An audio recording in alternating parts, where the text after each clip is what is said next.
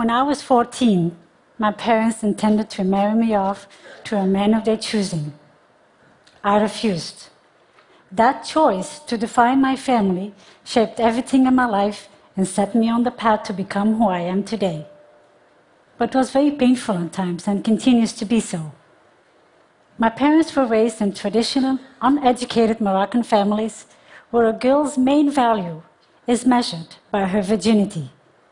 They immigrated to Belgium, and I was born, raised, and educated there. I did not accept their view of the world. When I said no to them, I paid for it dearly in terms of physical and emotional abuse. But eventually, I escaped from their home and became a federal police detective who could help protect the rights of others. My specialty was investigating cases in counterterrorism, child abduction, and homicide. I loved that work, and it was extremely fulfilling. With my Muslim background, Arabic language skills, and an interest in working internationally, I decided to seek new challenges. After decades of being a police officer, I was recruited to become an investigator of sexual and gender based violence as a member of the Justice Rapid Response and UN Women roster. Justice Rapid Response is an organization for criminal investigations of mass atrocities. They run on both public and private funding and provides evidence and reports to more than 100 participating countries. Many countries in conflict are often unable to provide a just process to those who have been victims of mass violence. To respond to that, Justice Rapid Response was created in partnership with UN Women. Together, Justice Rapid Response and UN Women recruited, trained, and certified more than 250 professionals with a specific expertise in sexual and gender based violence, like me. Our investigations are carried out under international law, and our findings eventually become evidence to prosecute war criminals. This mechanism provides hope to victims that justice and accountability may someday be found in the wake of war and conflict. Let me tell you about the most challenging work I have ever done. This was in Iraq. Since the rise of the Islamic State of Iraq and Syria, or ISIS, this group has systematically attacked and tortured many religious minorities and ethnicities, such as the Christians, the Shia Turkmen, Shia Muslims, Shia Shabaks, and the Yazidis. The persecution of the Yazidis has been especially horrific. On the 3rd and 15th of August 2014, ISIS attacked approximately 20 villages and towns in Sinjar, Iraq. They executed all the males, including over the age of 14, including the elderly and disabled. They divided up the women and girls, raped them, and sold them into sexual and domestic slavery. One month later, a UN Human Rights Council resolution led to the fact finding mission on Iraq to investigate and document alleged violations and abuses committed by ISIS and associated groups. I was sent to investigate the atrocities committed against the Yazidis with a focus on sexual and gender based crimes. The Yazidis are a Kurdish speaking ethno religious community based in the northern Iraq. Their belief system incorporates aspects of Judaism, Christianity, Islam, and Zoroastrianism. For hundreds of years, Muslims and Christians who do not understand their beliefs have condemned the Yazidis as devil worshippers. ISIS thought of them in this way and vowed to destroy them. Okay, let's do an experimental thought here. I want you to think about your worst sexual experience and recall it in detail. Now turn to the person to your right and describe that experience. I know it's difficult, eh? But of course, I don't expect you to do that. You would all be uncomfortable and embarrassed. But so imagine an 11 year old girl in the Middle East who was not educated about sexuality, who was taken from her comfort zone, her family, who witnessed the execution of her father and brothers, having to describe in detail the rape that she faced in a culture where talking about sexuality is taboo. Her only way of recovering her honor is to hide the crime believe she was married against her will, or deny the events out of shame and fear of being rejected. I interviewed a girl who I will call Ida. She was purchased by an ISIS leader or emir, together with 13 other girls aged between 11 and 18 years old. Amongst the group were her three nieces and two cousins. The 14 girls were taken to a house full of ISIS fighters. An imam was present who made it clear that their religion was wrong and the only good path was to accept Islam and marry a Muslim man. The emir wrote the names of the girls on 14 small pieces of paper. Two ISIS fighters would pick a piece of paper each. They would call out the name written on the paper and those girls were forcibly taken into another room. When the emir and the imam heard the two girls screaming as they were being raped, they began laughing. Both were telling the other girls that the two girls should enjoy the experience instead of screaming. After a while, the girls were brought back into the room. They were in shock and were bleeding. They confirmed that they had been married and suffered a lot of pain. It is important to consider the fact that they had been raised to believe in sexual intercourse with one man in their lifetime, their husband. The only connection that they could make in their shocked state is to define their rape as marriage. Before the next two girls were taken to be raped, Ida made a terrifying decision. As the oldest of the group, she convinced the emir to let them use the bathroom in order to wash themselves before marriage. Ida had been told by one of the girls that she noticed rat poison in the bathroom. The 14 girls decided to end their suffering by drinking the poison. Before the poison took full effect, they were discovered by ISIS and taken to the hospital where they survived. ISIS decided to separate the girls and sell them individually. Ida was taken to another house and brutally raped after she attempted again to kill herself with her headscarf. She was beaten and raped every two days. After four months in captivity, Ida found the courage to escape. She never saw the other 13 girls again. I interviewed Ida multiple times.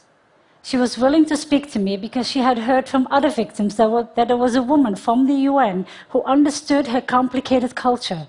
I looked into her eyes and listened deeply to the stories of her darkest hours. We established a personal connection that continues to this day. My upbringing made it easy for me to understand her extreme sense of shame and her fear of being rejected. These types of investigations are not only about gathering information and evidence, but they're also about victim support. The bonds I established with the victims strengthens their confidence and willingness to seek justice. As she considered her escape, Ida, like all Yazidi survivors, faced a dilemma. Should she continue to suffer the abuse of her captors? Or would it be better to return home where she would face shame, rejection, and possibly honor killing? I know all too well the pain of being rejected by my Moroccan community in Belgium, and I did not want this to happen to the Yazidi community. So, a group of concerned entities, including the UN, NGOs, politicians, and members of the Yazidi community, approached the religious leader Baba Sheikh. After many meetings, he realized that these girls had not disrespected their religion by being forcibly converted to Islam and married ISIS fighters. Instead, they have been abducted, raped, and sexually enslaved. I'm happy to report that after our meetings, Baba Sheikh announced publicly that the survivors should be treated as victims and embraced by the community. This message was heard throughout the community and eventually reached the survivors being held captive by ISIS. After his declaration of support, the survivors were motivated to escape from ISIS, as Ida had done, and many young Yazidi women took the bold step and returned home to their communities. Baba Sheikh's public pronouncement saved the lives of many young Yazidi women, both in captivity and after their escape. Sadly, not all religious leaders agreed to talk with us. Some victims had far worse outcomes than the Yazidis. For example, only 43 of the 5 to 600 victims from the Shia Turkmen community were able to return home after escaping ISIS. Some of them were advised by their family to stay with ISIS or commit suicide in order to save the honor of the family. Germany established a project to support survivors of ISIS by providing psychosocial support and housing for 1,100 women and children, including Ida. I visited Ida several times during my work.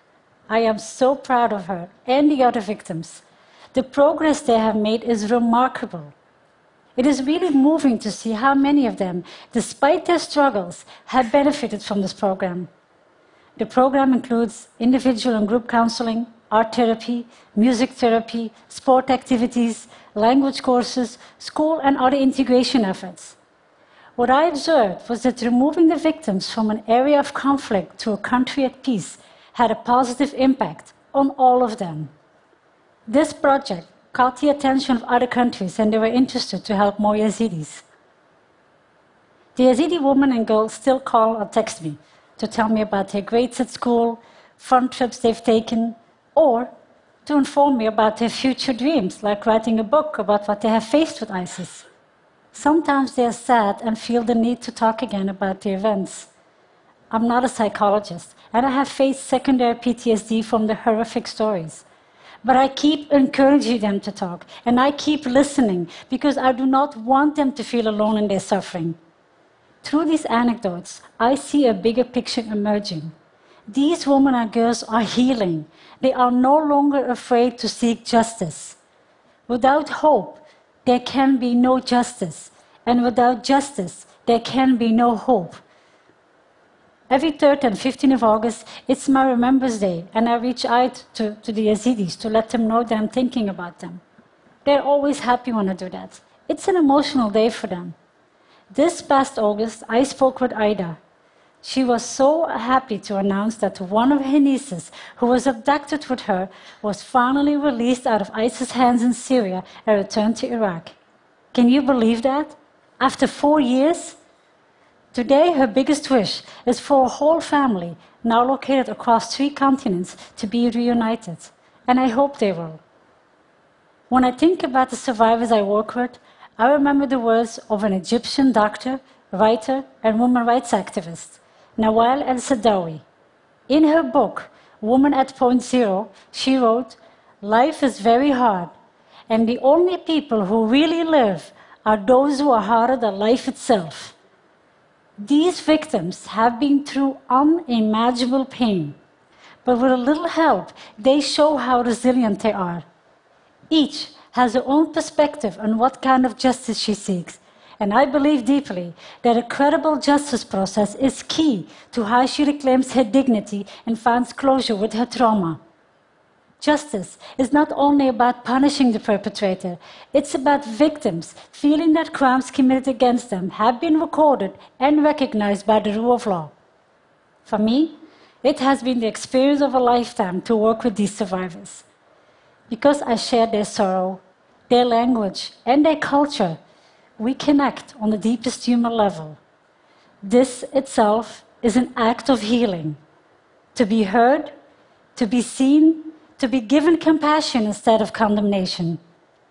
When we get so close to people in pain, it creates pain for the investigators too. My work is challenging, heartbreaking, and trauma inducing. But let me tell you why I do it. When I meet the survivors of these mass atrocities, when I hold their hands and look in their eyes, it does not erase my own pain, but it does make it almost worthwhile. And there's nothing I would rather be doing.